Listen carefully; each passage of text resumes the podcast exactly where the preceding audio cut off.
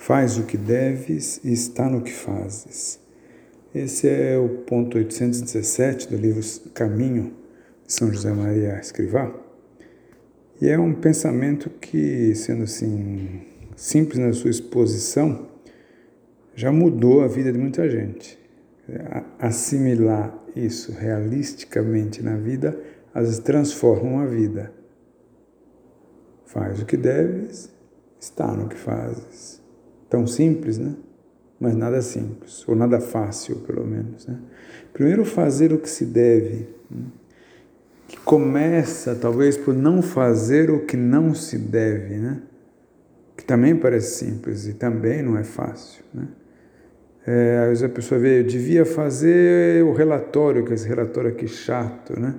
E acaba fazendo uma pesquisa no Instagram sobre as bolsas que estão surgindo nessa, nesse tempo. Né?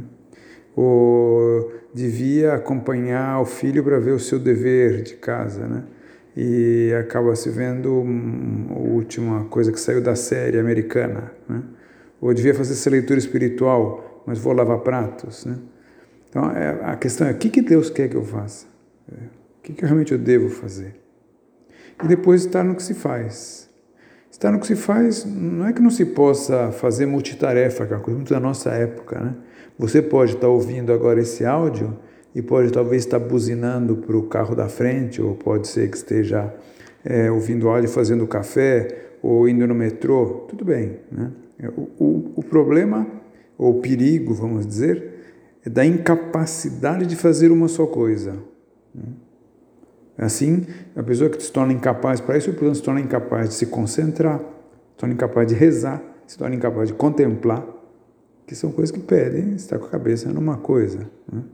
Então, pôr a cabeça e o coração na oração, na missa, na planilha que está preenchendo ali no trabalho, pôr plenamente a cabeça e o coração em ouvir o filho, aquilo que está contando, que está relatando do dia que se passou, né? É, o perigo às vezes é daquela cabeça que fica indo para o futuro, né? não está no que faz. Né? Nossa, está fazendo isso aqui, é, mas nossa, ainda tenho que fazer e depois eu vou fazer, ainda me falta, e dessa forma não faz o que tem que fazer direito, né? não faz diante de Deus. Então por isso que é tão bom a pessoa oferecer suas obras, né? ofereço tudo que eu faço a Deus. E a cada momento eu vou fazendo o que eu tenho que fazer. Pronto, e acabado uma coisa, inicio outra.